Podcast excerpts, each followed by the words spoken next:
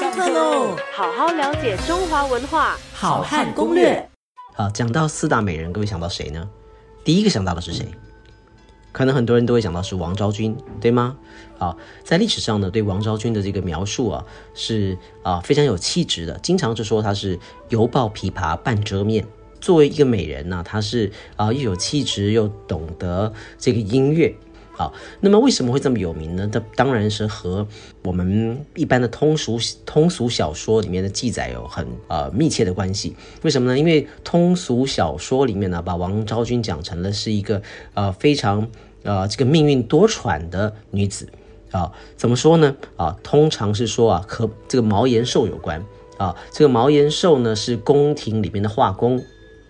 每一个女子啊，宫中的女子呢，要这个有一幅画像啊，那么由皇帝呢从画像啊来挑选啊，这个要要灵性的美女哈，所以这个画像就很重要，因为古代没有照相机嘛，啊，所以这个啊这个皇帝的这个点名的名册里面呢，当然要有一个啊。他的这个美女的图像啊，所以那个画工就很重要。所以因此呢，这个画工呢就经常啊可以借机呢来敲诈这些啊宫中的这些啊嫔妃们哈。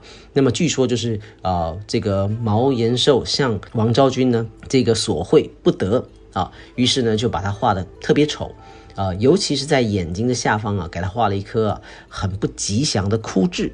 啊，就是据说这个呃有这个有有人叫泪痣哈，就是流眼泪的那个泪哈，泪痣或者是枯痣啊，所以那么呃一般人是非常重视，古代中国人非常重视面相学的哈，所以呢有了这颗痣之后呢，那糟糕了，王昭君呢就一辈子啊都见不到皇帝了啊，那么这是通俗小说里面所听到的故事，然后发生什么事呢？当然就是因为他见不到皇帝。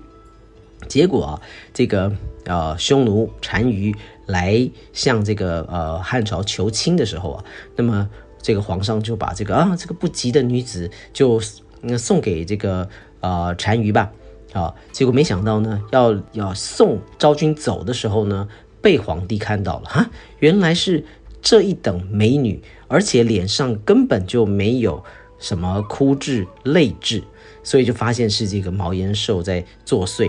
啊，那么就把他啊抓起来要抄家，结果一抄家不得了，发现这些画工啊，每一个人呢都非常非常的有钱，所以就把好多个画工呢一起啊都这个呃弃市，弃市就是不是不是把它丢在市场哈，就是全部都斩首了哈。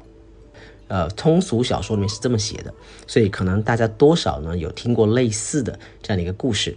好，那么可是今天我们这个节目里面呢，我们要跟大家讲的是，其实啊，我们所听到的这一些呢，都不是真的。哎呦，真的不是真的吗？真的不是真的。好，那么从《后汉书》对不起，《前汉书》啦，啊，《资治通鉴》啦，《后汉书》啦，那，就是《前后汉书》和《资治通鉴》里面哈，其实都有记载王昭君这一号人物。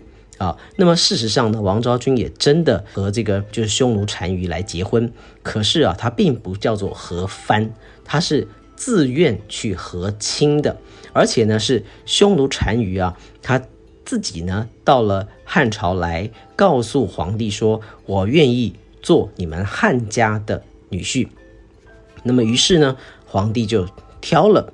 啊，这个后宫当中的良家女子叫做王强啊，就嫁给了这个单于。所以呢，王昭君她是和匈奴单于和亲的，也就是说，也就是说，她是光明正大啊，风风光光的代表汉家嫁给了这个匈奴啊。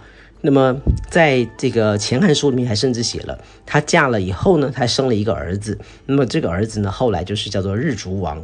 啊，还在在匈奴呢，还做了君王啊。那么《后汉书》里面呢，有提到哈，当时单于来求亲的时候呢，啊，汉朝呢想要把五位宫女赐给他啊。那么这当中呢，这五位宫女要怎么选呢？王昭君就亲自的自己去告诉汉皇说：“那不如你就选我吧，我愿意啊啊嫁到匈奴去。”皇帝一看呢，这个女生这么漂亮。